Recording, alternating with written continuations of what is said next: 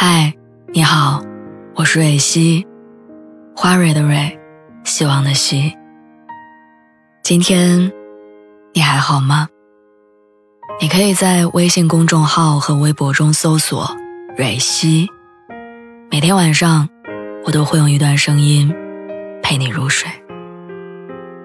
听完今天的故事，祝你晚安，做个好梦。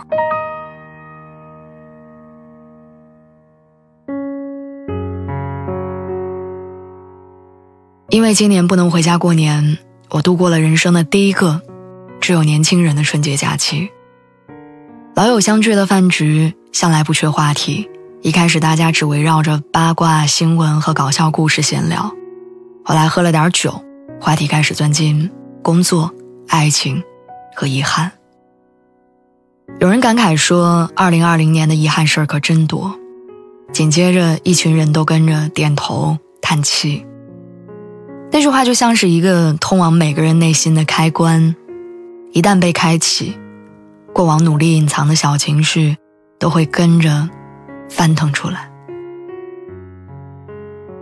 一开始，我们也不是为了房子才在一起的呀。聊到爱情这个话题的时候，豆豆第一个红了眼。六月份的时候，她接受了男友的求婚，七月份两个人一起休年假回老家见家长。本来满心欢喜的准备开启另一段幸福生活，结果爸妈的一句“房子看好了吗”，把感情打回原点。感情向来最怕被摆到台面上剖析。那段时间，他们先是为买不买房争吵，后来为了买在哪里争吵，再后来为了不跟公婆住而吵，到最后甚至连如果将来离婚，我能得到什么这样的问题而争吵。好多个瞬间，他都觉得自己面对的不是将来要一起生活的人，而是菜市场里那些随处可见的商贩。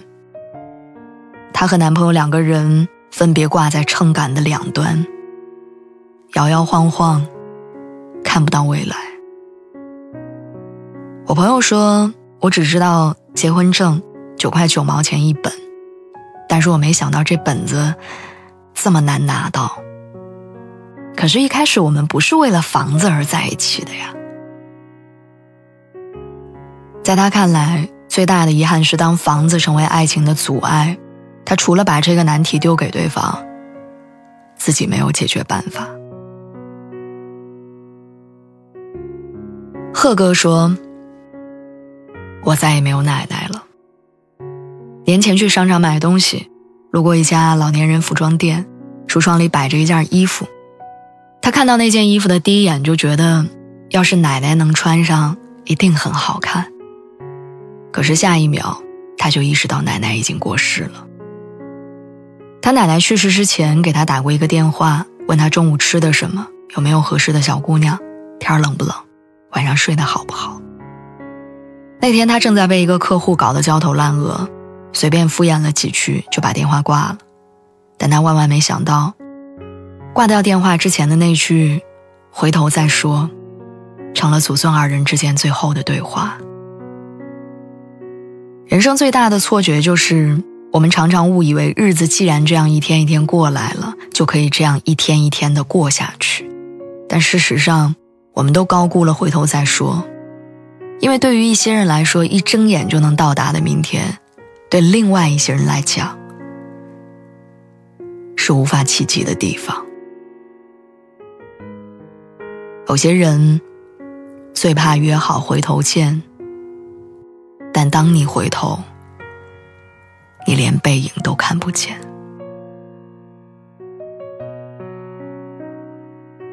他结婚的消息，我是从朋友圈里知道的。这是我今年最耿耿于怀的一件事儿，说好给彼此做伴娘，但他结婚的消息，我最后一个知道。我们俩初中就认识，一个寝室住了好几年，一起被叫过家长，一起分享过日记。我选择来北京工作，也是因为有他的鼓励。我不记得我们是从哪一天开始疏远的，我只记得有一天在上班的路上，我看到了他发在朋友圈里的结婚照。我在那一刻突然之间明白，并不是所有的告别，都有准确的时间。而遗憾的是，我们对待失去总是太迟钝。大多数时候，当我们意识到一个人的离开，那个人其实就已经相距我们很远了。去年没有等来的圆满，希望我们能在新的一年补上。去年没有完成的遗憾，希望新的一年我们都能不再后悔。加油，明天又是新的一天。